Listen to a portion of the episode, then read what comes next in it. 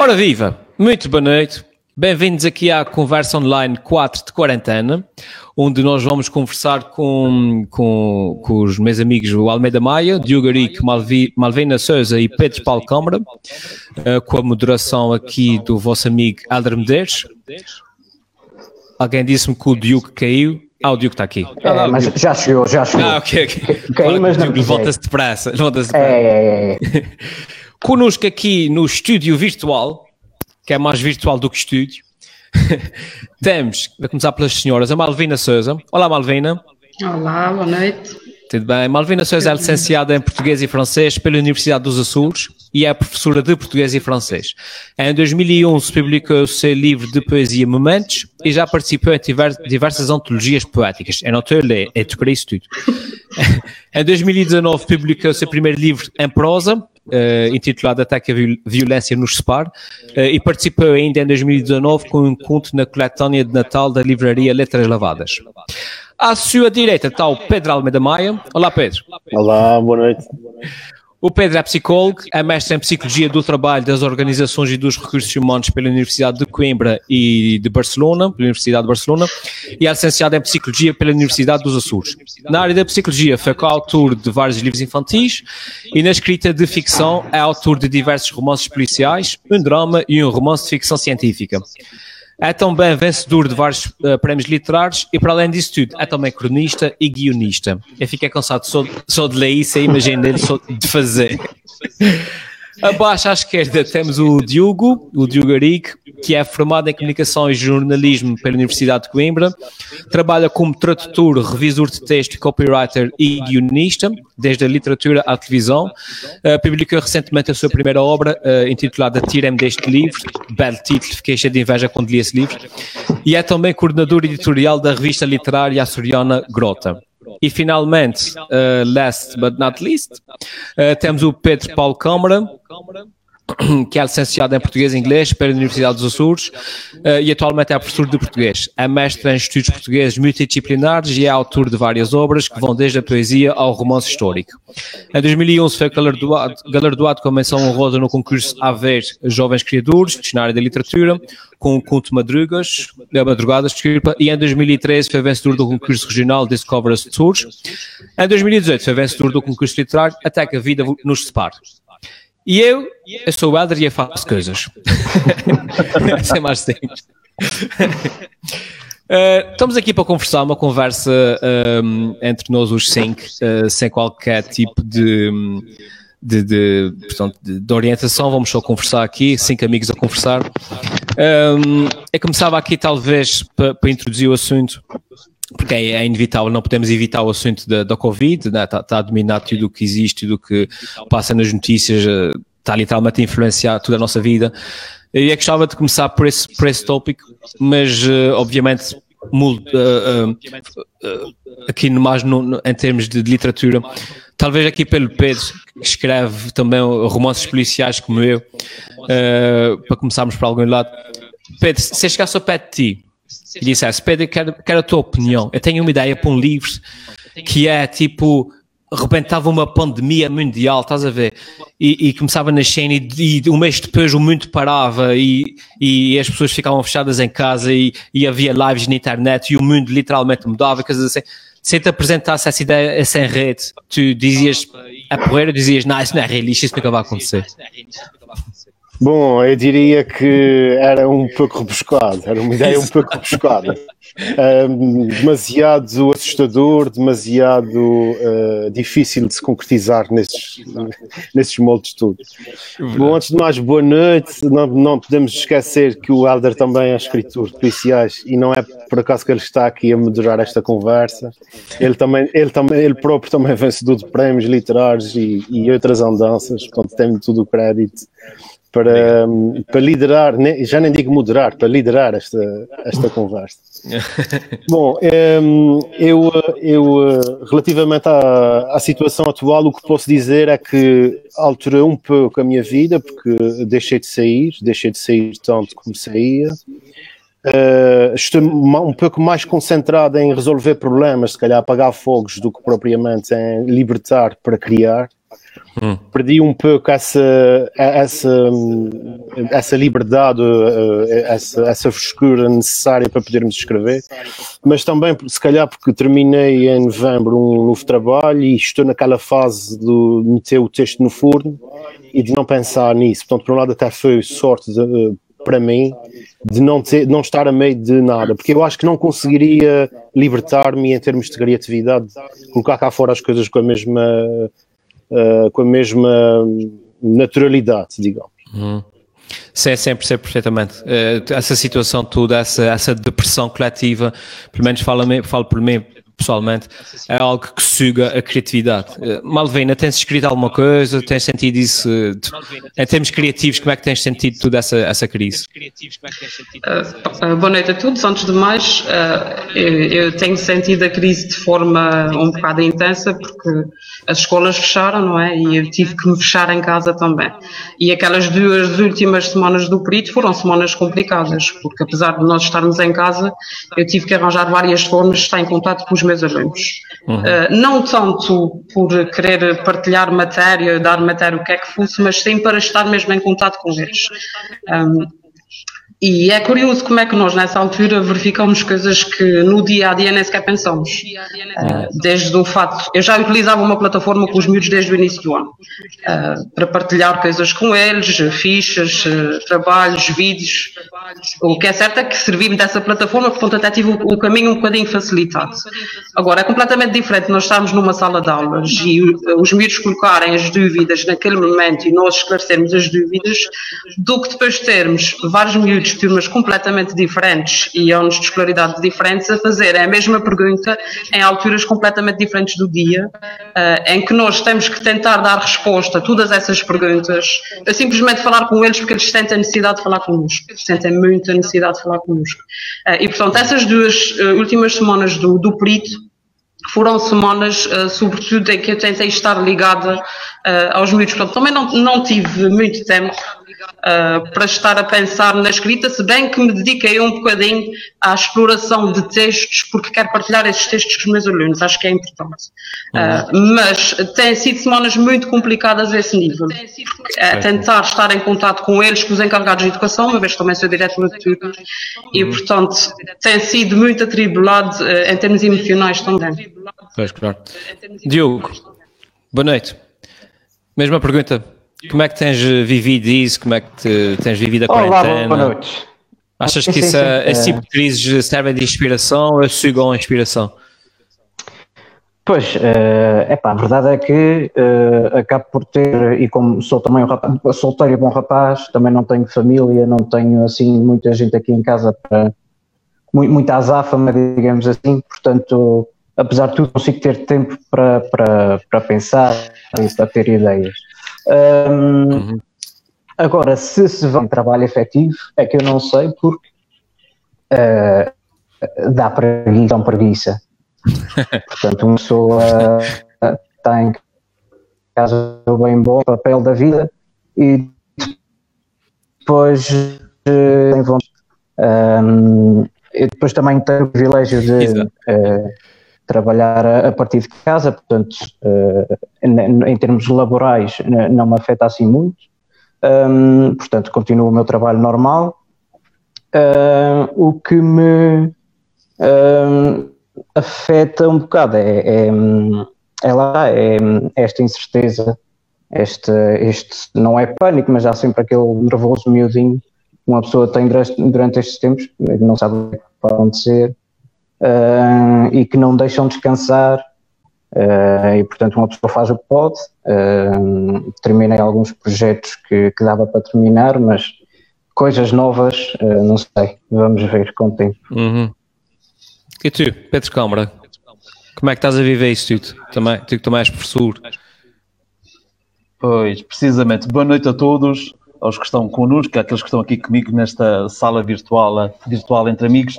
Eu partilho aquilo que disse a Malvina. Como professor, estas duas semanas foram momentos muito complexos, foram momentos muito complicados, porque nós tivemos de gerir um ambiente de sala de aula para mil e um ambientes de sala de aula. Neste momento, eu acho que sou internet dependente, porque uso não sei quantas plataformas para falar com os meus alunos. É o, é o, é o Zoom, é o Kahoot, é o Google Classroom, uh, portanto, uh, o Skype, são cinco, seis plataformas, é o Messenger, é o Facebook, e a verdade é que neste momento nós estamos a desconstruir a imagem que se tinha de sala de aula e de tempo de sala de aula, porque os meus alunos não têm esta noção. Portanto, qualquer hora, uma boa hora para enviar uma dúvida ao professor, para enviar uma mensagem, e a verdade é que também qualquer hora é boa para responder aos alunos. Portanto, eh, eu não tenho tido muito tempo livre, porque as duas escolas com as quais eu trabalho eh, já começaram com as aulas virtuais, tem sido muito intenso. E a verdade é que neste momento os alunos têm dúvidas que não são só relacionadas ou que não estão só relacionadas com a matéria. Têm uhum. dúvidas existenciais que são relacionadas com a própria vida como é que será o futuro daqui para a frente.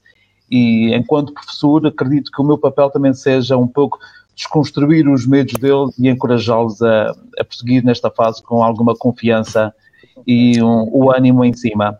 Uhum. Entretanto, uma coisa muito boa foi que, enquanto as aulas não começaram, eu descobri o agricultor que há em mim. Ah, fascinante. Fala-me sobre isso. Bom, eu, eu, tenho a vantagem de viver na ultra periferia de Ponta Delgada, portanto, no meio do campo, com uma vista privilegiada e com um quintal enorme. É. E uh, o meu quintal e o jardim eu não saberia se os classificaria neste momento como sendo uma zona da Amazónia ou o jardim do Ramalhete uh, dos Maias. Portanto, aquilo estava num estado de selvagem. eu... Vais com sorte porque isso é o teu quintal. E se tu acabaste de escrever atualmente ao interior da minha casa, portanto. eu, queria, eu queria só aproveitar aqui uh, para dizer às pessoas que nos estão a ver e agora e a vir uh, que a qualquer momento também podem participar na conversa através dos comentários e podem deixar perguntas, alguma pergunta que queiram fazer a todos nós ou a algum de nós em particular. Uh, e podem deixar tópicos de, de, de assunto, uh, algo sobre o qual queiram que nós partilhemos a nossa opinião, deixem nos comentários, que nós estamos aqui atentos aos comentários também. Uh, outra pergunta que eu gostava de, de, de fazer a vocês. Acham que nós, enquanto, escritor, enquanto escritores, enquanto pessoas que, pelo menos em teoria, têm o, o, o dom de dominar a palavra, não é? temos algum papel Uh, em, em, tempos de, de, crise como esse, através da nossa escrita, através do que partilhamos nas nossas redes sociais, uh, através do, do, domínio que temos sobre a palavra. Pergunto porque eu, não só enquanto escritor, mas enquanto comediante, sinto essa pressão, sinto que tenho, já que não sou médico, né, já que não sou o homem que trata de, de, nos pôr água em casa, nada disso, sinto que tenho aquela, aquela pressão de contribuir de alguma forma com o meu humor. Vocês sentem esse, esse, se até que o escritor em tempo desses tem algum dever especial, uh, uh, esperamos para escrever livros depois. Malvina, talvez comece por ti. Eu, eu acho sinceramente que nós temos um papel sempre, em qualquer altura, em qualquer situação, uh, não, não só enquanto escritores, uh, enquanto médicos, o que quer que seja, mas enquanto membros da sociedade e enquanto pessoas, não é? Uh, eu acredito muito nisso. E, e, e, é curioso que tenho visto e tenho, tenho assistido a algumas reflexões em que as pessoas dizem que, que neste momento é preciso que se pense muito naquilo que se passa e que nós agora temos tempo para pensar.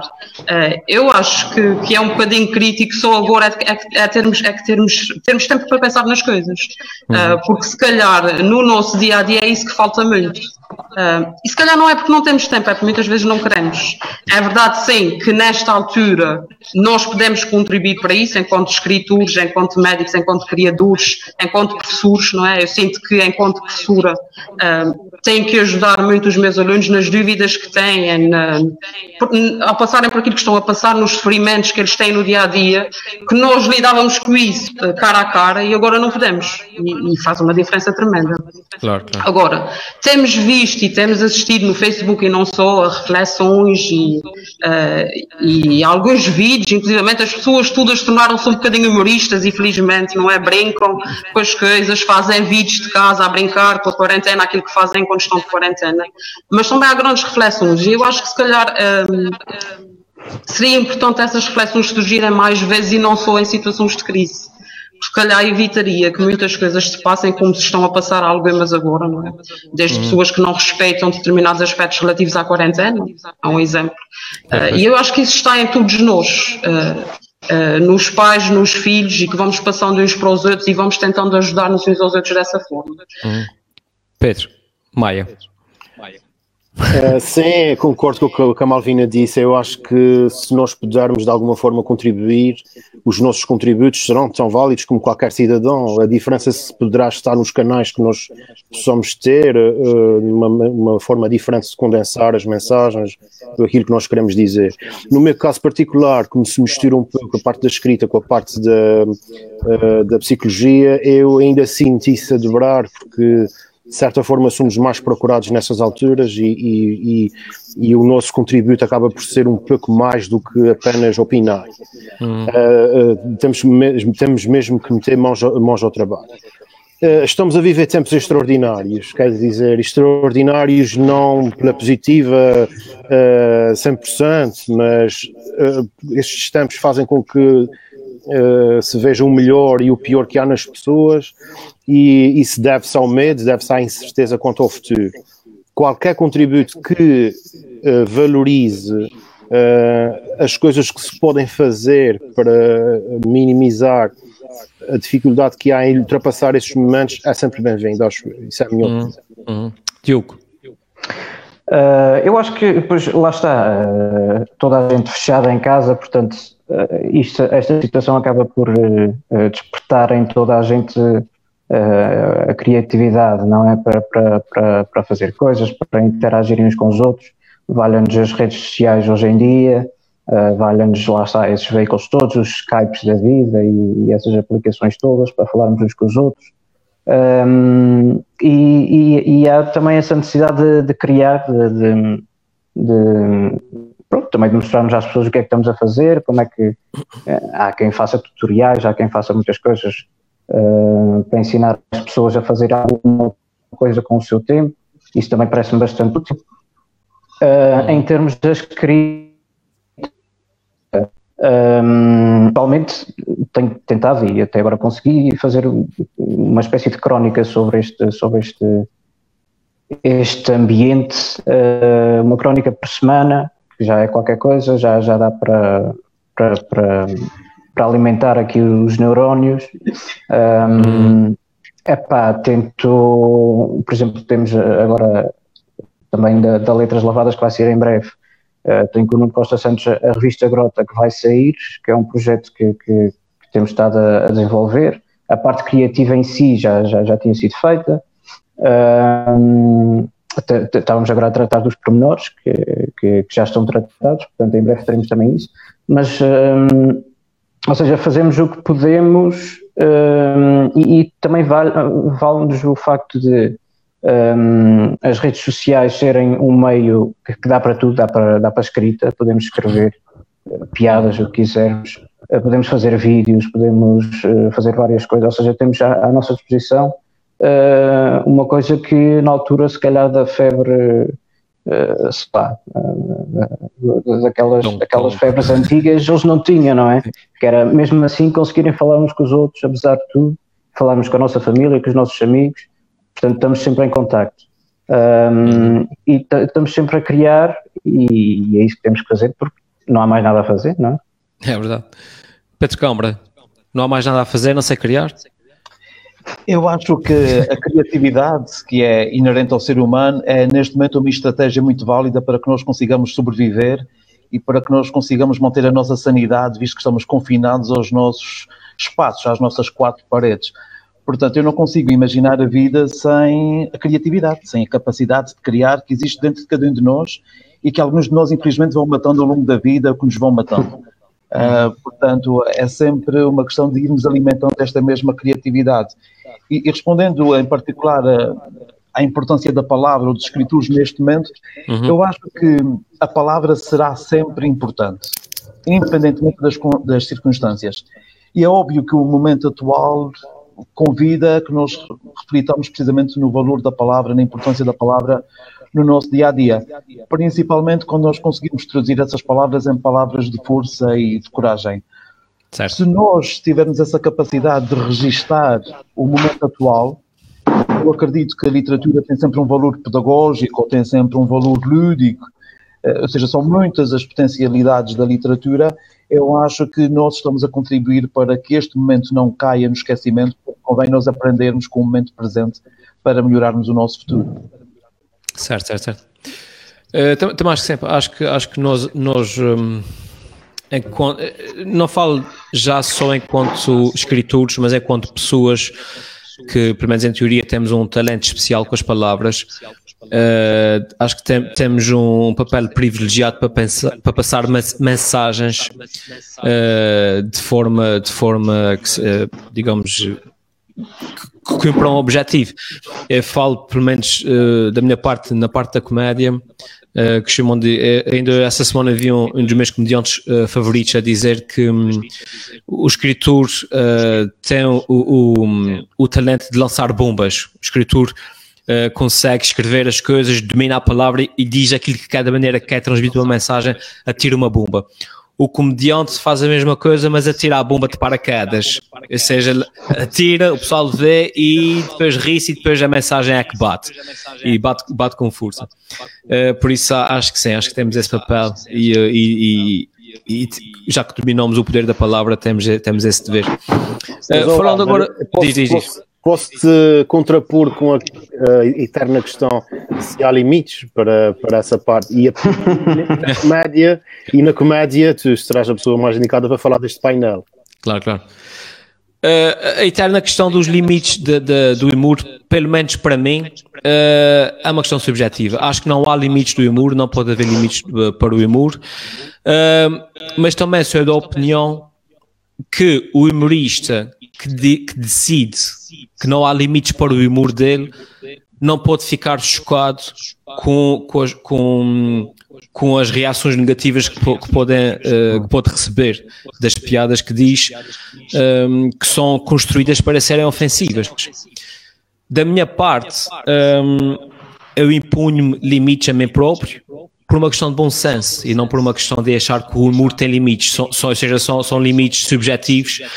Uh, por exemplo, acho desnecessário ou acho deselegante fazer piadas sobre uma pessoa que acabou de morrer de uma forma trágica. Não, não, não parece que. que é, é, costumo, é costumo atribuir sempre um, um papel mais. Um, uh, útil à comédia. Por exemplo, nesse momento agora fazer um vídeo sobre a importância das pessoas ficarem em casa, transmitindo essa mensagem, acho que para mim é mais útil do que fazer um vídeo sobre uh, as 500 pessoas que morreram a semana passada, lolos. Uh, portanto, acho que o limite tem que haver limites, mas, mas, mas a nível subjetivo e não ao humor em si.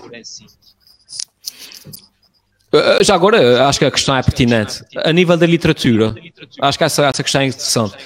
Há limites àquilo que se escreve. Diogo, começa por ti, talvez, que é para a gente ir variando aqui um bocadinho.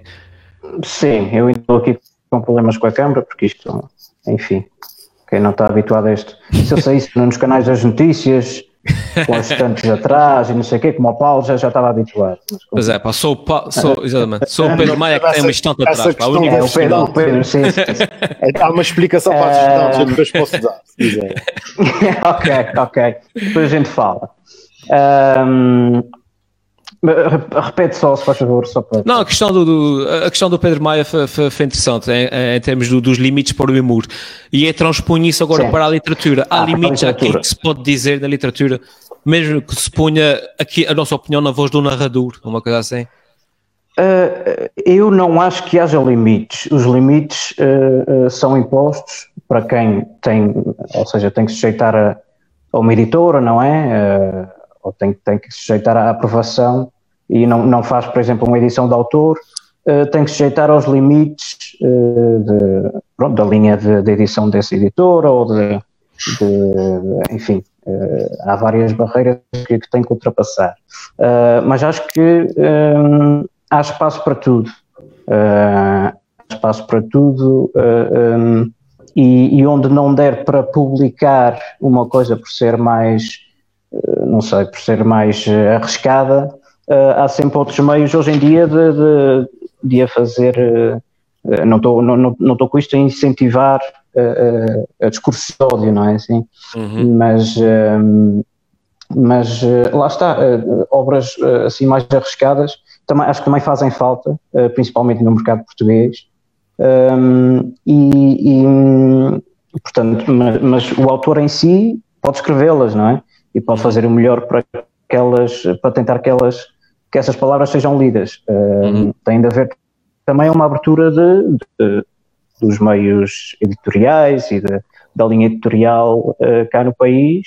Uh, temos casos de autores que, que, que já foram uh, já foram enxovalhados, digamos assim, em público por, por aquilo que escreveram ou por o que não, não acho correto porque houve uma editora que, que o quis publicar, ele próprio eles próprios pronto, criaram aquilo e lê quem quer, não é? Quem não gostar, como claro. tudo, uh, quem não gostar não consome. Uh, portanto, ah, acho que as pessoas também, e deve haver. Uh, as pessoas também muitas vezes, pelo menos acontece bastante na comédia, confundem o texto escrito com a opinião do ator, que são coisas completamente sim, diferentes. Sim, sim. Uh, e depois já a questão também da, da, intuação e do, do, do, uhum. do, que queremos dizer, uh, muitas vezes por, por palavras, uh, ou seja, temos que ser bons naquilo que fazemos eh, na escrita para conseguirmos que as pessoas percebam qual era o intuito daquela frase. Porque é aquela uhum. coisa de um, um beat de stand-up ser tirado de, e ser escrito e aquilo fora do contexto uh, é completamente horroroso, não é? Mas, sim, sim, sim. Mas não, no contexto não estou a falar só disso, estou a falar, por exemplo, do sim, sim, uma sim, coisa mas... é o texto escrito e, e aquilo que o, que, que, que o personagem diz não reflete de tudo a opinião do ator. Por exemplo, no, no claro, meu, claro, stand-up claro, eu digo que a minha filha às vezes passa a noite a chorar e uh, uma vez abri a janela e atirei a rapariga pela, pela janela fora. Isso é o personagem, isso é o texto escrito, obviamente, que não reflete a minha, a minha, a minha opinião e eu seria incapaz de fazer. Pedro Maia, há, há limites, uh, aquilo que impões limites, uh, é. vale tudo. Na literatura eu não acredito que existam limites, aliás a literatura caracteriza-se exatamente por isso mesmo, agora haverá limites para cada, para cada pessoa. Mas ele levava isso para outro patamar e enquanto estavam a falar, estava aqui. Uma das minhas sugestões para hoje, tem, uh, uh, obviamente, é uma das obras que eu tenho gostado mais de ler, é o Meridiano 28 do Joel, do nosso, do nosso, do nosso conterrâneo. E há aqui um parágrafo interessantíssimo que é por acaso na altura tinha uh, assinalado e que tem a ver com aquilo que não se diz, aquilo que não se conta na literatura, que é o que nós assumimos como sendo uh, normal. Nós descrevemos as coisas que queremos que tenham algum impacto e aquilo que não é uh, fora do usual fica por dizer. Nós não contamos o óbvio. E então ele diz assim: de resto, e tanto quando lhe parecia, a literatura era aquilo que convidava o leitor a escrever também. Um corpo vivo, metamorfoseante, peço desculpa, que já não podia ser agora o que fora há cinco minutos. Muito mais do que naquilo que se conta, a literatura estava naquilo que não se conta. E só um escritor saberia exatamente o que não contar. Isto, para mim, na, na minha ótica, é genial. Termos em mente essa questão. O que não, o que não se conta. Sim, sim, sim. sim. Malvina. Aliás, pegando nisso que o, que o Almeida Maia está a dizer, nós depois, quando passamos por aquele processo de revisão, gostamos imensas coisas porque achamos que afinal elas se calhar não são necessárias, não é? Mas, mas também, uh, relativamente à questão dos limites, uh, há grandes escritores como o nosso Saramago, não é? Que, que dizia algumas coisas e foi imensamente criticado por isso, uh, que as pessoas achavam que ele se calhar deveria ter mais limites e não os tinha e que é um grande escritor. Uh, às vezes também escolher dizer as coisas como se pensa que elas são, uh, como elas se calhar precisam de ser ditas, uh, choca. É? E, e, o chocar pode ter dois resultados, ou as pessoas gostam muito ou as pessoas põem de lado. Pois, mas acho, é. exatamente. Acho, acho uma boa questão que levantaste aí, a, questão do choque, uh, que na comédia também há bastante, mas a, a diferença entre chocar uh, pelo, pelo choque em si, ou seja, chocar para, para marcar e chocar para aparecer nas notícias, e a diferença entre o texto ser tão bem feito e tocar tão fundo no, na alma e no coração que até choca. Uh, ou seja, aquele choque, aquele choque gratuito versus o choque literário. Acho que a, de repente o Saramago é que a, a, grande diferença é essa. Mas eu acho que, que aí tu, eh, tu tens duas questões, uh, duas pessoas diferentes. Tens o que escreve, a pessoa que escreve, não é? Hum. Um, que pode até escrever coisas que chocam pela positiva e pela negativa, né, por serem coisas demasiado ligadas à emoção e que a outra pessoa, quando lê, fica de tal forma emocionada que aquilo toca e nunca mais te esquece, né, como o Almeida Maia há falava da, da frase do livro do Joel. mas uh, também uh, não te pode esquecer que uh, o chocar vai depender sempre de quem lê. Uhum. Menos essa é a minha opinião. Tu podes escrever uma coisa fantástica, genial, e se calhar se não tiveres uma pessoa sensível a ler aquilo, que perceba perfeitamente o que lá está, que até perceba a sua maneira, não é? Porque a leitura é sempre subjetiva. Um, lá está, se calhar não vai ter o efeito que tu julgarias que teria. Sim. Esta, ah, mas geralmente, geralmente, os livros não são escritos para essas pessoas, os livros são escritos para quem, para quem os percebe. Uh, pelo menos a falta também em termos, em termos da comédia. Se eu digo uma piada, imagina, sobre o Benfica e recebo comentários de ódio, eu digo, bem, pronto, aquela pessoa não percebeu a piada, a piada não foi escrita para ela, a piada foi escrita para quem percebe. Pedro Câmara, tua opinião sobre, sobre tudo o que estamos a falar? Sobre isso e os limites. Sim. É, eu acho que hum, nós temos de ter, temos de ter consciência que a, hum, a, palavra é extremamente poderosa e que o seu poder é ilimitado.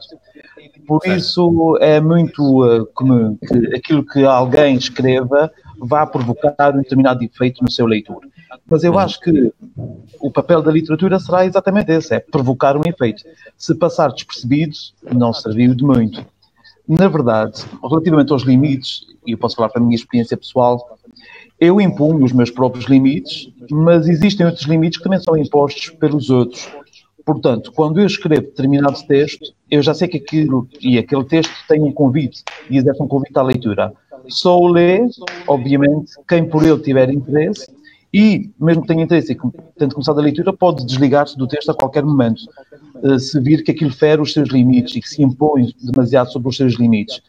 Na realidade, para a escrita em si, eu acho que não existem limites e que é até conveniente muitas vezes nós fazermos um exercício de choque, um exercício de força para nós compreendermos até onde nós também conseguimos ir e até onde é que a palavra consegue ir. Portanto, hum, temos de ter consciência também que os próprios limites são, são voláteis e são subjetivos. Uhum. Portanto, algo que será um limite hoje em dia poderá não ser um limite daqui a 10 anos. Boa questão, boa questão. E se vê-se muito que... Diz, diz, Malvina, diz. E se calhar eh, essa imposição de limites acaba por ser também um ataque à criatividade, eu acho, eh, de alguma forma. Sim, aliás. Castradura, não é, Malvina? Diz, diz, não percebi. Porque poderá ser castradura. Exatamente. Por exemplo, eh, só a título de exemplo, faço algumas sessões de escrita criativa com, com, os alunos na escola e a primeira coisa quando se fala em escrita, eles fazem logo uma cara não muito agradável, não é? O Pedro se calhar saberá. Um, e é engraçado como é que depois basta que façamos determinadas atividades que puxem pela emoção, que puxem pela curiosidade deles e depois conseguimos levá-los a engrenarem, a agarrarem essa atividade e até fazerem coisas muito engraçadas. Mas uma das coisas essenciais que eu digo logo no início, quando eles perguntam, ah, mas pode ser assim, pode ser dessa forma, eu posso fazer aquilo. Eu digo, a escrita criativa. Portanto, pode tudo. Vocês podem fazer o que vocês quiserem. Vocês podem pôr os animais a falarem, os objetos a falarem, o que vocês quiserem, que não há limites para a criatividade. Eu acho que isso é muito importante. Porque, uhum. sobretudo nas camadas mais jovens, faz com que eles se atrevam a sonhar, se atrevam a ir mais longe e a perceber que uh, agarrar nisso e levar para a sua vida e que não há limites também para aquilo que eles querem, para os sonhos deles e, e pelo lutar por esses sonhos. Portanto, eu acho que isso é importante. Sim, sim, sim.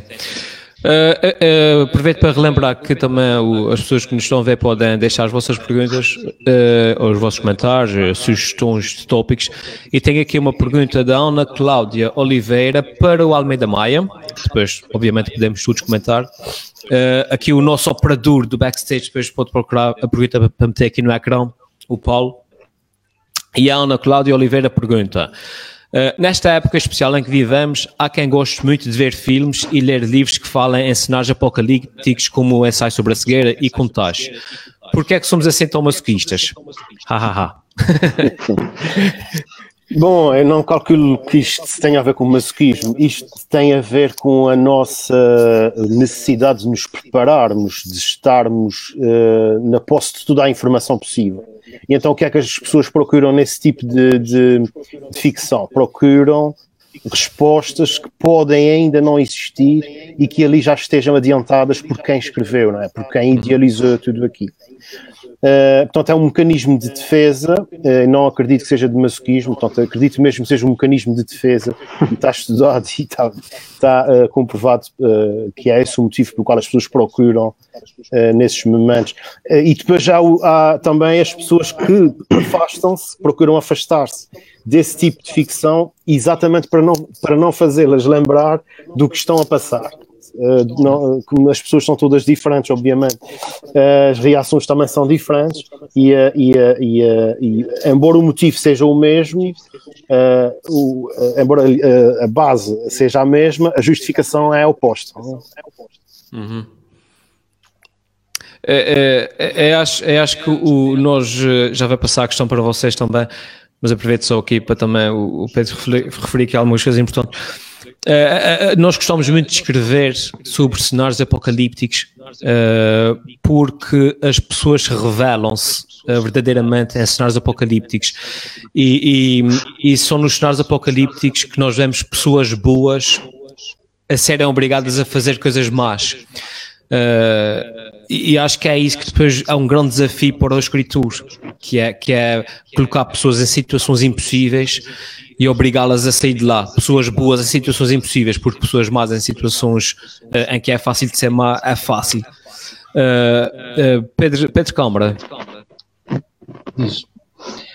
A tua Bom, opinião é, sobre o. É, sobre isso. Eu acho que é transformar uma personagem boa e com a qual nós simpatizamos desde o início da obra numa personagem que é capaz de fazer tudo e mais alguma coisa é um desafio hum. muito grande mas isso também irá mostrar o quão modelada é esta personagem e também o quão mais próxima da vida real e de um ser humano normal ela é. Porque uhum. nós só sabemos aquilo de que somos capazes quando somos confrontados com uma determinada situação. Uhum. E, na realidade, uma pessoa, por uma questão de sobrevivência, muitas vezes terá de ir contra os seus próprios valores e contra os limites que até tinha imposto a si própria uh, para poder sobreviver. Claro, claro. Diogo. Uh, eu acho que é um bocado que é, não quero dizer que é masoquismo, mas é um bocado como aquela, aquela ideia do, do acidente na estrada que as pessoas param todas para ver. Um, ou seja, eu acho que as pessoas sentem uma necessidade de ver, uh, ou seja, mesmo estando numa situação de, de, de quarentena, de possível contágio, uh, gostam, gostam de, de, ver histórias sobre isso. É um, um certo, é um bichinho que nós temos aqui dentro. Um, e também porque, lá está, porque revela uh, o caráter de, As pessoas gostam de se imaginar nesta, nessas, nessas situações, não é? E gostam de ver o que é que outras pessoas, fictícias neste caso, uh, fazem nessas situações e gostam de se comparar. Ou seja, será que eu fazia isto também? Será que não fazia? Será que, uh, será que já tenho um bunker no quintal com, com latas de atum e massa? É, acho que é essa, essa vontade que as pessoas têm de, de, de, de se desafiarem, de, fazerem esse exercício mental de o que é que eu faria nessa situação, depois tentarem, uh, de alguma maneira, principalmente se for um, uma história com um final feliz, não é? Que muitas vezes não são, tentar encontrar alguma pista, algum consolo.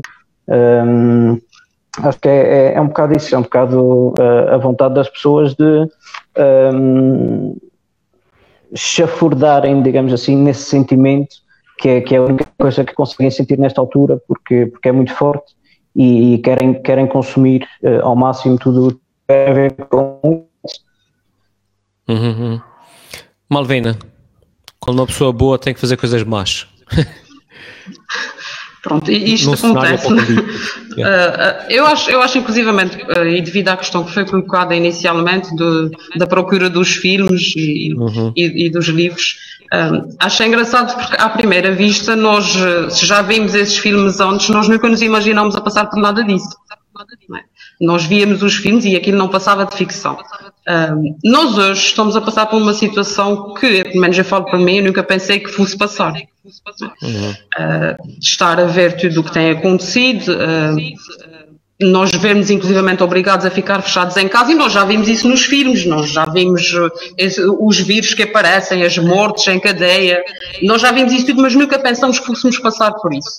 Se calhar a, a procura tem a ver com aquela necessidade de sentirem que não estão sozinhos, não é? E de sentirem que isso já aconteceu antes e como é que foi, o que é que as pessoas sentiram, o que é que as pessoas fizeram. Um, que as pessoas são confrontadas com situações em que têm que fazer uh, coisas boas ou coisas más, nós somos confrontados com isso todos os dias. É verdade que, pronto, as situações, e, e, nós agora, por exemplo, estamos fechados em casa, se calhar temos atitude e temos comportamentos que não teríamos normalmente.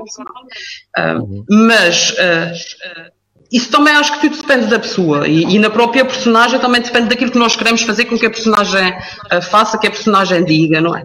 Mas há uma coisa curiosa no meio disso, de há pouco dizes que, uh, que, que tinha estado a ver livros, inclusivamente para partilhar excertos de leituras com os meus alunos.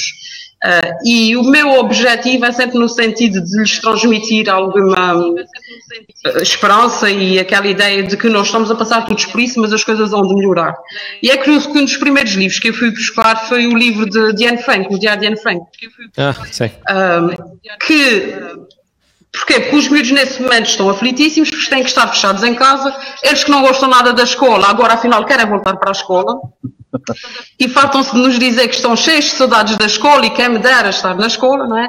E portanto, hum, eu agarrei no livro do Diário de Anne Frank também para ir buscar o exemplo de, de, de Anne, não é? E é um exemplo verídico, que teve que ficar dois anos fechada no anexo uh, condicionada a, nível de comportamentos, de ruídos, porque não, não podia fazer determinadas coisas, a nível de, das pessoas com quem estava, não podia sair, não podia fazer demasiado barulho. Uh, e, portanto, nós estarmos, uh, eu, eu, pelo menos estou fechada há três semanas em casa, Uh, e já noto algumas diferenças, não é? Uh, e estar dois anos fechado, quando nós olhamos para isso, nós dizemos três semanas não são nada. Três semanas não são nada. Claro. Uh, e, o, e o meu objetivo também é neste sentido, é mostrar aos miúdos que também é uma mensagem que eu tento transmitir todos os dias, que é nós às vezes queixamos sem ter motivos.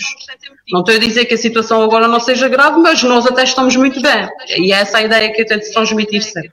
É, e que tento, três, e que tento... três, semanas com, três semanas com Netflix é ligeiramente diferente de uma data de tempo com nazis atrás de ti. Exatamente. E ela teve dois anos em, situações com a, com a, ameaça iminente de morte constante. Né? E uma das coisas engraçadas que, que ela diz logo no início do seu livro é que, e a primeira, eu li, eu li esse livro pela primeira vez, eu era adolescente uh, e, e achei uma coisa incrível, porque uma das conversas iniciais do livro dela é o papel é paciente. Ah, o papel, uh, o, o, papel é paciente. Isso é uma, uma coisa que me marcou imenso já na altura. E é engraçado que agora, à medida que vou folheando o livro e vou relendo algumas coisas, nós com a maturidade começamos a ver as coisas de maneira diferente e, come e começamos a ler de maneira diferente, não é? E há coisas que eu entendi na altura e que agora já faço outra leitura. Um, e, e, portanto, nós enquanto leitores também sentimos, enquanto leitores, enquanto escritores também sentimos isso, que o papel é paciente. Uh, a Lénia Tavares uh, deixa aqui nos comentários. Uh, parabéns pela iniciativa Elder interessante ouvir-vos e conhecer um pouco melhor os nossos escritores. Obrigado Lénia mas uh, a iniciativa não foi minha. É da, da editora Letras Lavadas.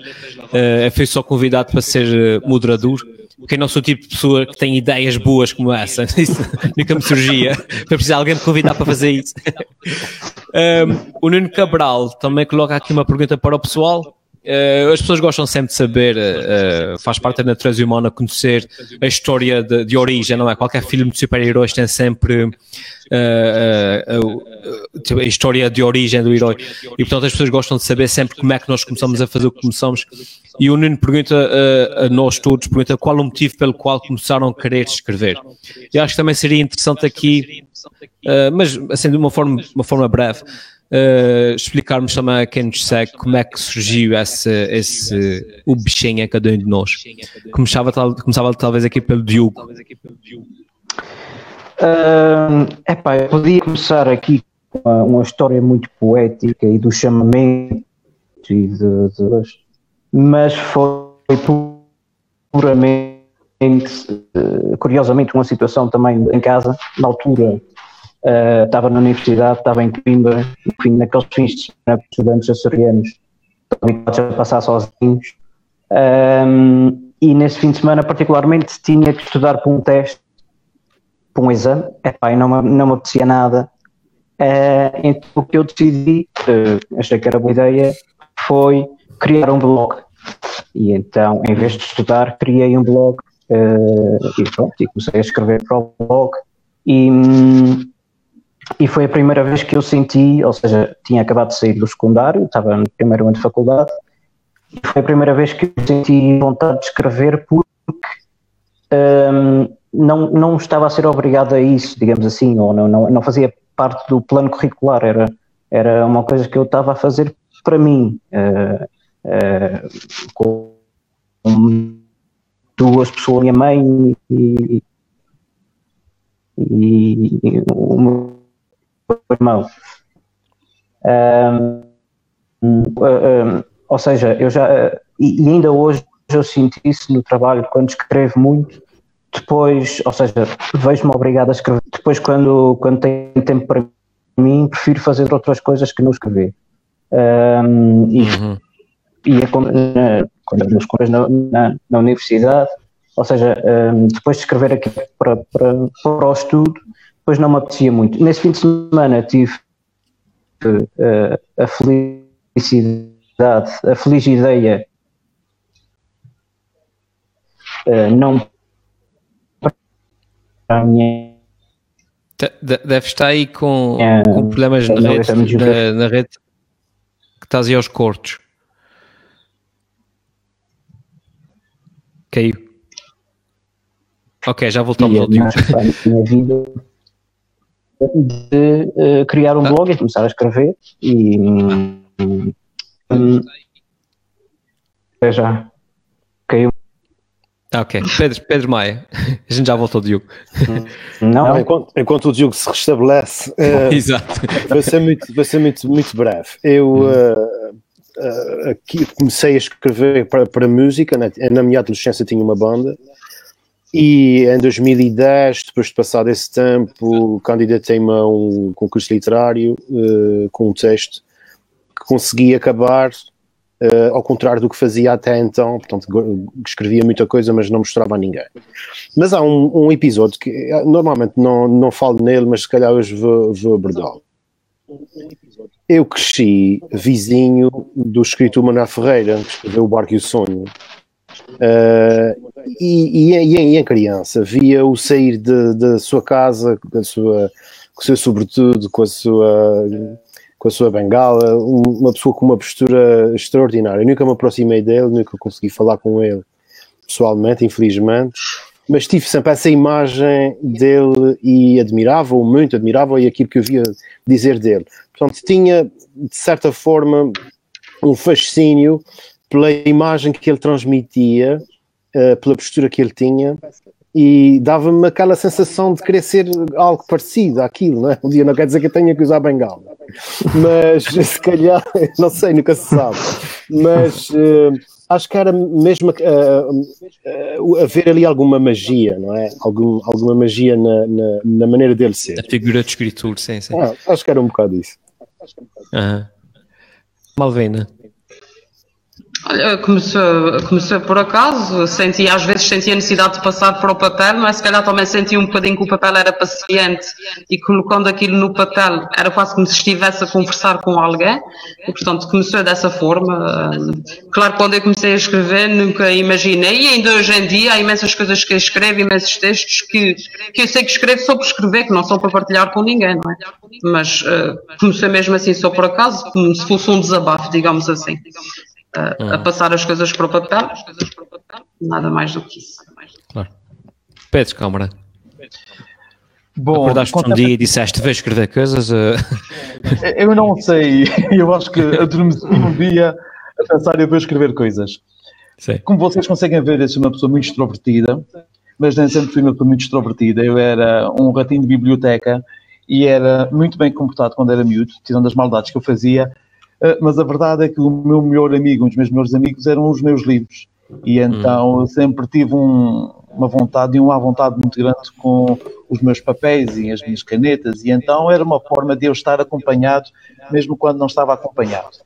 Depois, um dia estava a fazer uh, uma das minhas muito boas ações num granel cá de casa que nós tínhamos, que era dos meus avós, e descobri uns papéis da Idade da Pedra, quase, portanto, ainda amarrados com cordel, e eram uh, cantigas e peças de teatro e alguns fatos que tinham sido postos em cena na minha freguesia durante uh, a Guerra Mundial, visto que nós tivemos cá alguns militares, e aquilo acabou por criar um certo fascínio em mim. Acabei por lê-los e por devorá-los e descobrir os seus segredos. E então achei que, bom, pode ser que algum dia também tenha uma voz e a minha palavra valha alguma coisa. E comecei a escrevinhar mais, mas nunca com intenções de publicar, claro. Até que um dia, ainda bem que eu tenho amigos, eles decidiram provocar-me, já na casa de 30 anos, e provocar-me, provocar-me o suficiente para me enviar para uma editora e como eu tinha medo de ouvir a palavra não, eh, só enviei para duas editoras. E então... Bom, e foi assim a minha primeira experiência, correu muito bem, as duas respostas foram positivas, agora fico a pensar, deveria ter enviado para 50. Uh... foi uma aventura muito interessante, assim, resumida em, em dois pequenos minutos, uh, mas a verdade é que gosto de escrever, não, não me imagino sem escrever. Claro, claro, claro. Da, da, minha parte, acho, acho que não, não, não houve um dia que eu tenha decidido ser escritor. Acho que isso é algo que surge naturalmente. É como, como uma, eu comecei a escrever já em criança, obviamente escrevia coisas todas, mas gostava de escrever. Uh, e é mais ou menos como uma criança que, lá, que, vê outra, que vê outra pessoa andar de skate e aquilo fascina e ela diz, ah, eu quero andar de skate também. Ou que vê alguém tocar viola e diz, também quero aprender a tocar viola. Eu quando era pequeno eu lia, pequeno, quando digo pequeno, tipo 12 anos, assim, lia os livros da Agatha Christie e o Sherlock Holmes e coisas assim, e ele aquilo dizia, ah, também gostava de escrever coisas assim. Uh, portanto, acho que foi, uh, uh, isso, e eu suponho também que seja assim com, com toda a gente, há, há, um gosto que surge naturalmente, não há uma coisa que diga, uma pessoa que nunca pensou em escrever, acorda um dia e diga, agora vai ser escritor. Uh, temos aqui mais uma pergunta uh, do. Bom, Daniel Tessá. Não, Daniel Tessá está a deixar comentários, não. do Telmo Nunes, que deixa uma pergunta mais acima, uma questão arrojada, uh, e diz ele: Como sabem, já foi dito que nos Açores há qualidade para o Nobel. Concordam com essa opinião? E se sim, a quem o atribuiriam? Um abraço a cada um.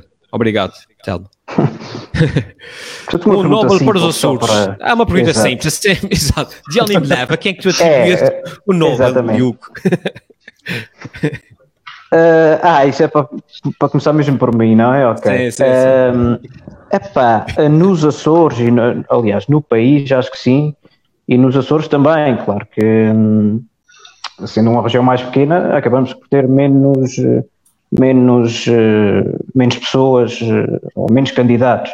Uh, mas claro que temos, epá, para mim seria um João de Mel, não é? Assim, um gente feliz com lágrimas, assim, só para, para arrematar a coisa. Uhum, uhum. Pedro Câmara. Essa é uma pergunta com rasteira, não é?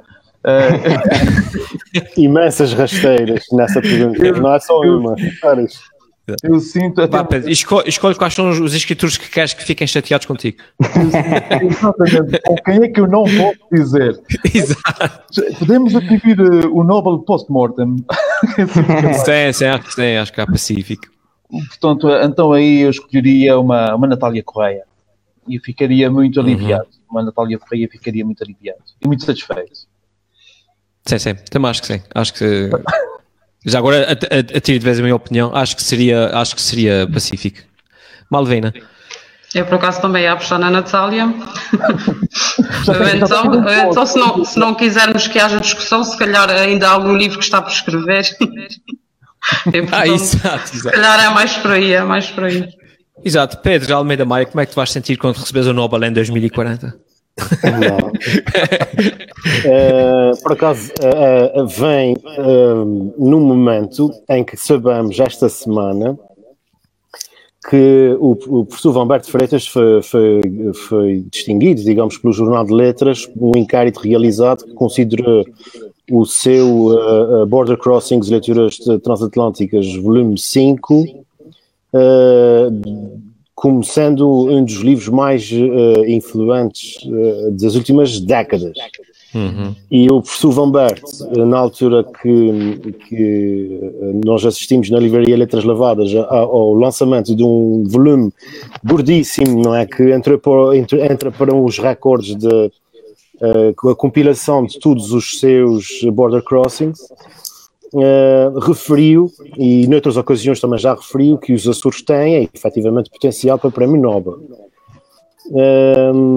E uh, não, não querendo apropriar apenas das palavras dele,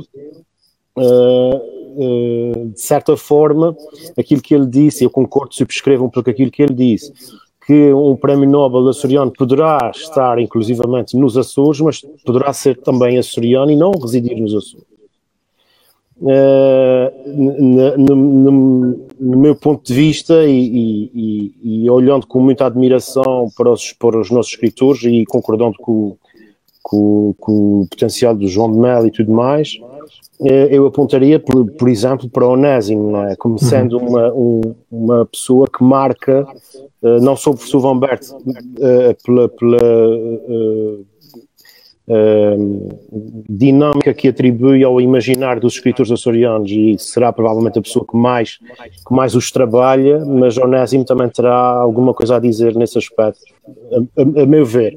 Eu sei que isto, isto é arriscadíssimo estar a, dizer este tipo de coisas aqui, estamos a comprar uh, inimigos. Uh, não, não faz mal, a gente depois corta essa parte, não te preocupes. É, exato. Isso tem direto, mas... Não, mas é uma boa resposta. Uh, eu fiquei agora chocadíssimo quando olhei aqui para o ecrã e vi que nós estamos a falar há 56 minutos. É, é na, na, minha cabeça estamos a falar há 6 minutos. Uh, mas pronto, mas também isso não é televisão, acho que a gente pode falar o, o tempo que, que nos apetecer. É, é, tem aqui mais uma pergunta uh, que acho que também é agir. Uh, depois, a seguir, podemos falar sobre o que estamos a ler agora, mas já a Ana Cláudia pergunta Uh, ela pergunta assim: quais foram os livros que, vais, que mais vos marcaram? Acho que é uma pergunta interessante. Malvina. Olha, ainda há pouco falei acerca de um deles, o Diário de Anne Frank, eh, foi um uhum. livro que me marcou bastante, eh, não só quando da leitura, como também da releitura, que, que anda a reler o livro uh, e a redescobrir coisas e, e inclusivamente um, a ver, tu há pouco falaste daquela história das personagens fazerem coisas de, que não estamos à espera, de uma personagem boa fazer uma coisa má. E é engraçado como é que a Anne Frank, estamos a falar de uma história verídica, como é que ela a determinada altura no seu livro, e também por isso o livro marca bastante, ela consegue distanciar-se de si própria e analisa o seu comportamento. E ela diz isso mesmo lá no livro, e vê-se a fazer coisas que não, nunca estaria à espera, uh, e a passar por situações inacreditáveis, não é? Dois anos fechada sempre com as mesmas pessoas. Aliás, ali naquele anexo ela descobriu o amor também, portanto, uh, há, há, situações incríveis, desde a, a, relação complicada que ela tem com a mãe, entre outras coisas, e portanto é um, foi um livro que me marcou mesmo bastante. Uh, hum. Pela história e nesse momento, por me identificar um bocadinho com algumas coisas, e acho que todos nós, se calhar, acho que é uma leitura muito interessante para se fazer agora, porque acho que todos nós nos identificaríamos, sobretudo com a parte de estarmos fechados. E lá está, pensaríamos que andamos a queixar-nos por nada. Porque eh, é importante que vejamos que nós somos todos muito diferentes, mas também nunca fomos tão iguais. Hum. A verdade é essa, não é? Claro. Pedro, calma. Uh, Bom, o, uh, o livro que mais me marcou até agora, uh, há um que me marcou muito na adolescência, mas uh, atendendo ao referido neste momento eu não, uh, não aconselharia, que é o Amor de Perdição e que me fez chorar na altura uh, Babi Rei. Como eu tenho de, ler, do, de lecionar agora no secundário, não é o livro que mais me fascina, porque já estou um pouco saturado dele, confesso, mas ele é fantástico para os meus alunos, pelo menos é isso que eu lhes digo. O livro que eu escolheria, como um dos livros mais impactantes da minha vida, eu tenho aqui comigo, é o Humus, de Raul Brandão, que é um livro que eu já li mais do que uma vez e que eu vou lendo e relendo e redescobrindo, porque efetivamente a ideia de nós estarmos confinados também está presente no livro, estranhamente, simbolicamente, e a vila tem um muro que a delimita, e de facto nós vamos impondo ao longo da nossa vida vários muros. Neste momento nós temos um muro que é muito abstrato e que nós não conseguimos identificar, mas que nos confina a estarmos presos dentro de casa. Portanto, eu acho que é um livro que marcou e que marcará muito de certo. Uhum.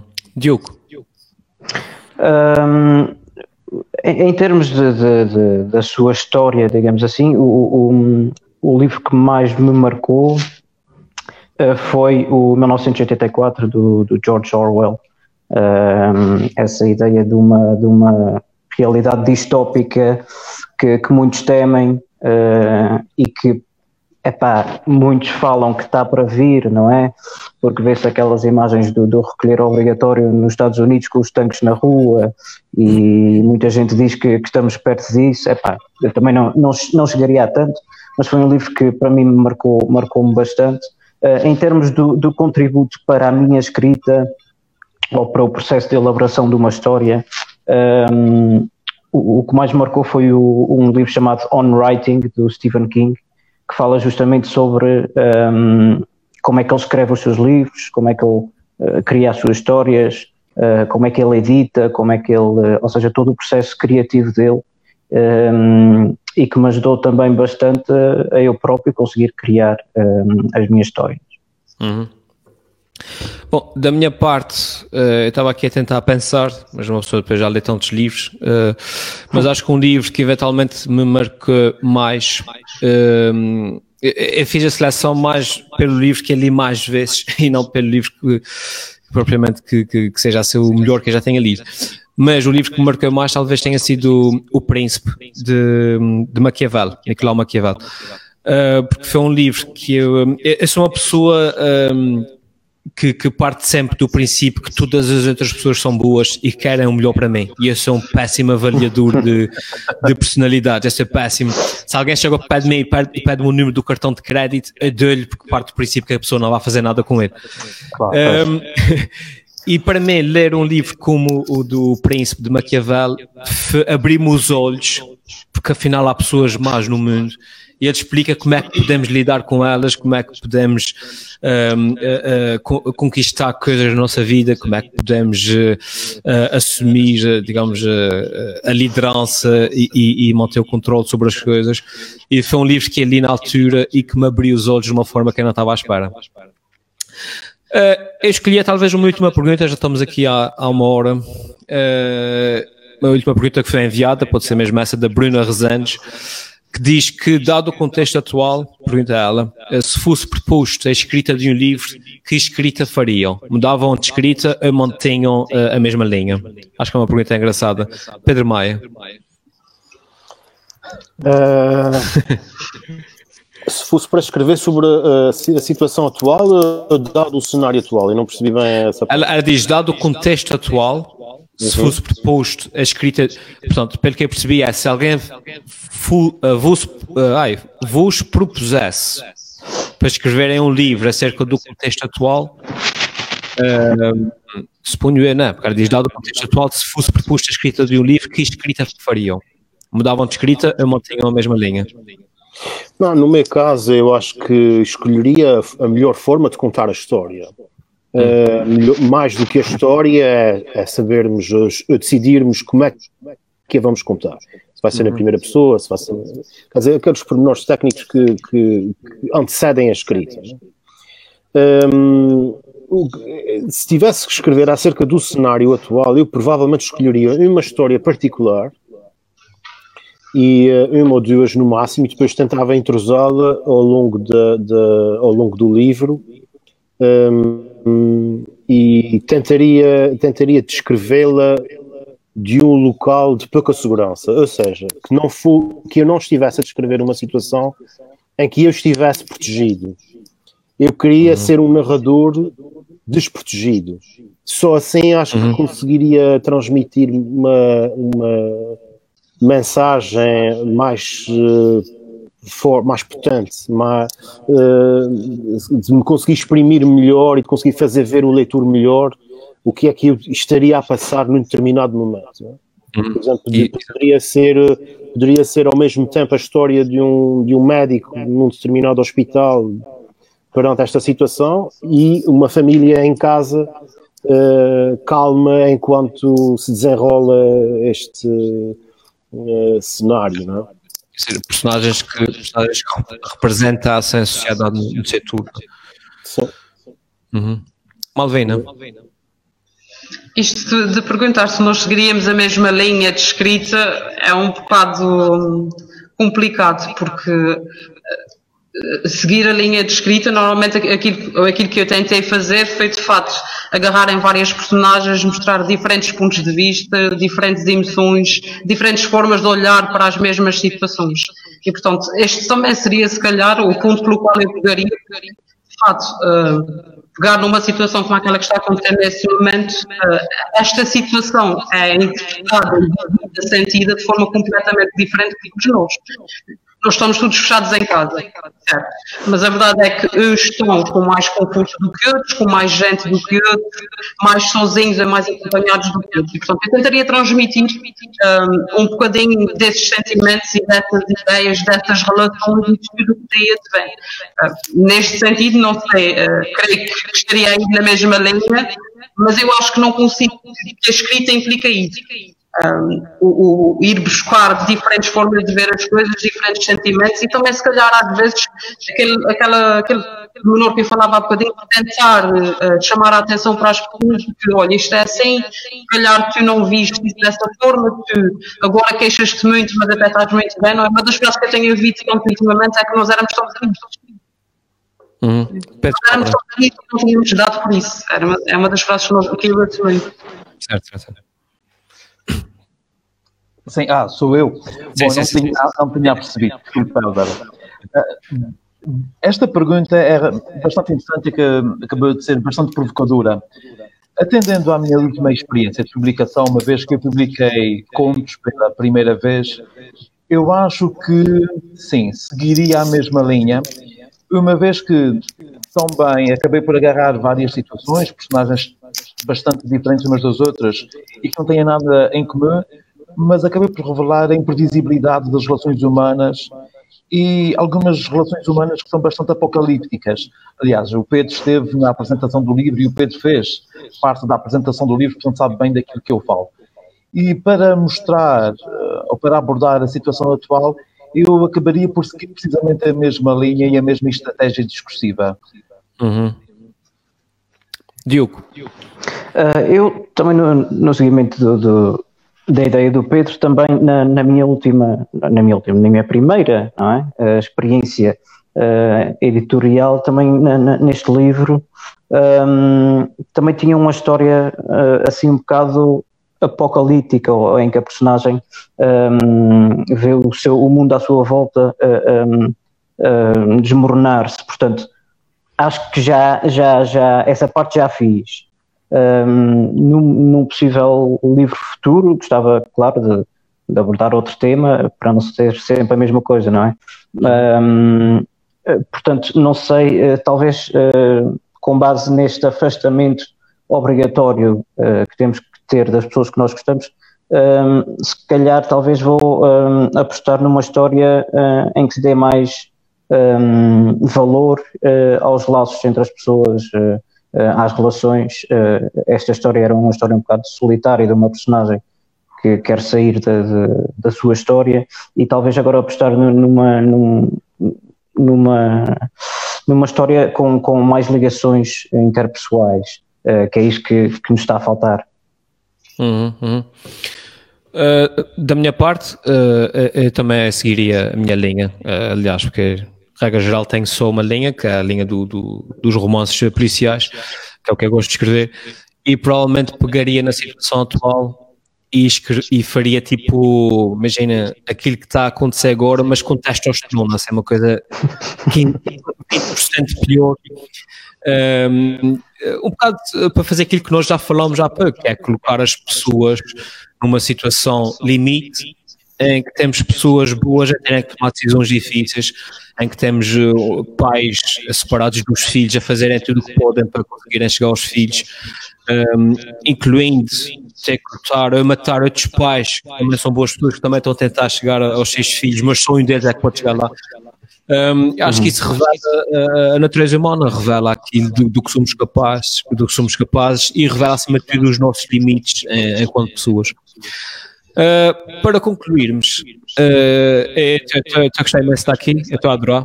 Estamos aqui há já uma hora e dez, mas para concluirmos, pedia-vos a cada um de vocês uh, que deixassem uma breve mensagem que antes a ouvir. Um, o que quiserem acerca do momento atual, acerca de, de, de sugestões de leitura, o que vocês quiserem, uma, uma pequena mensagem que antes de ouvir de, de despedida. Começava talvez aqui pela ordem do ecrã, uh, Malvina. A, mensagem que, que eu gostaria de deixar neste momento e que e que se calhar também é uma mensagem que procuro deixar noutras alturas e, e, que agora ainda faz mais sentido, é que nós tentemos, pronto, tudo aquilo que acontece, manter sempre um, um, um olhar positivo, um, acreditar que há sempre que há sempre uma saída e que há sempre alguém que está pior do que nós e nós sabemos que isso é real, não é? Um, e portanto, olhar para as coisas acreditando que, que as coisas vão, vão correr bem e que aquela ideia que vos disse há bocadinho que nós somos tão iguais e que nunca fomos tão iguais, que nos lembremos disso depois.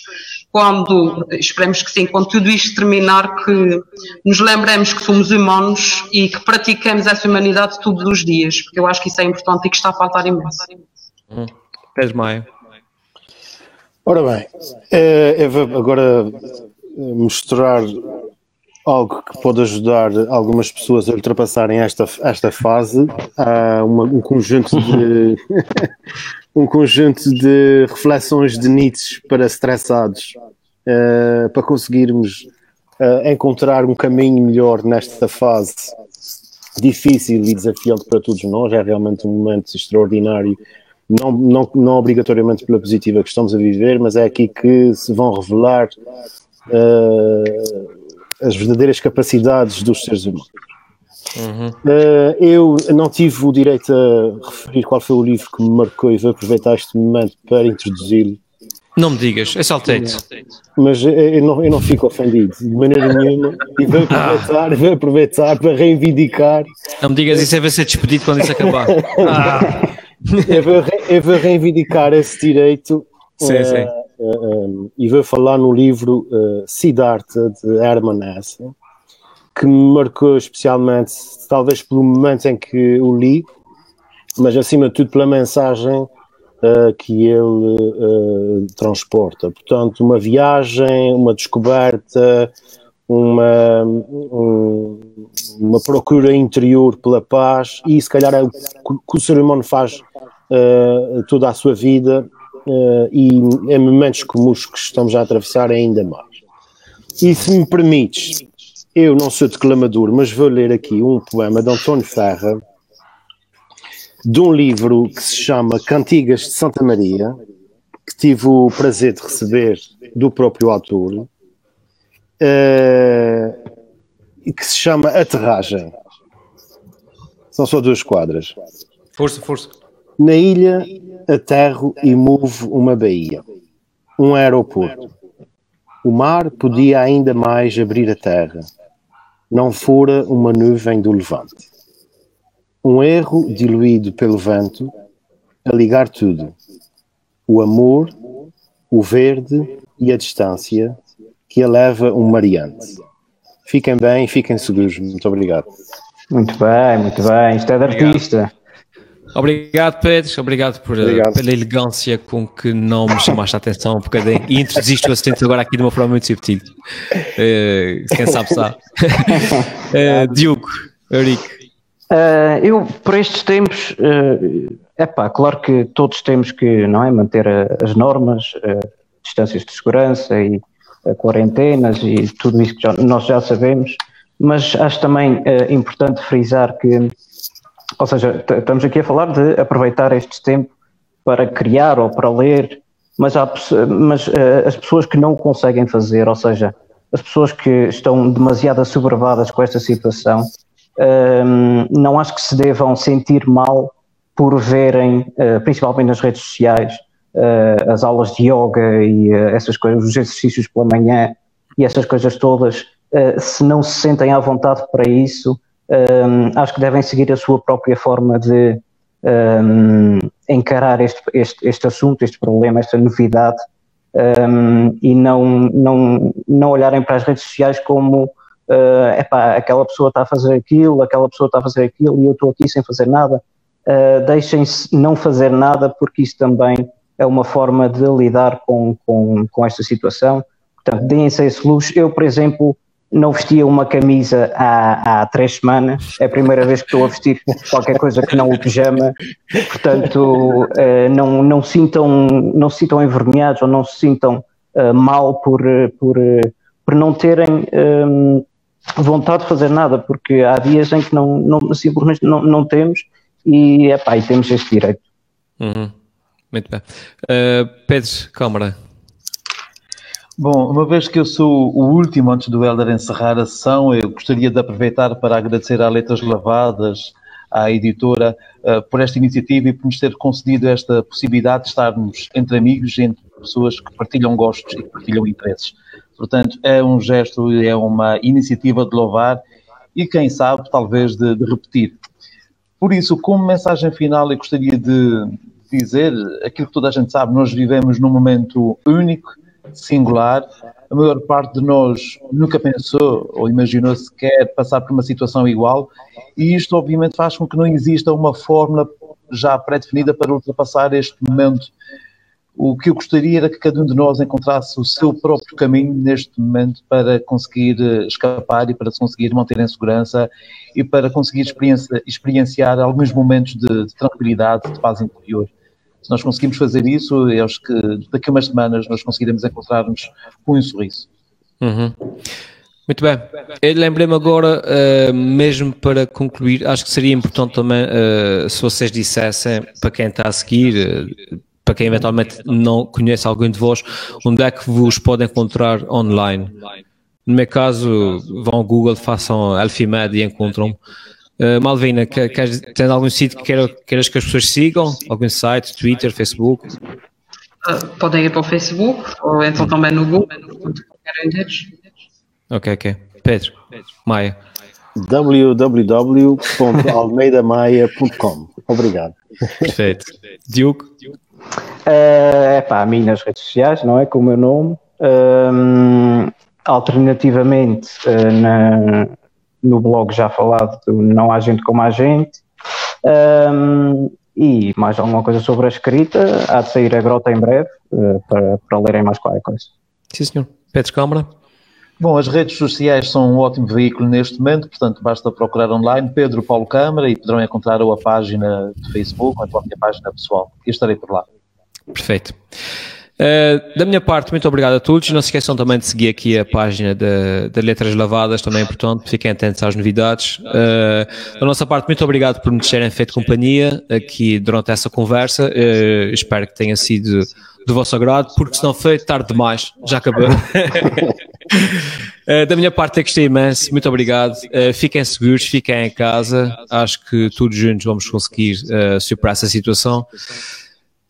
E acho que é basicamente isso. Muito obrigado e até à próxima. Boa noite. Tchau. Boa noite.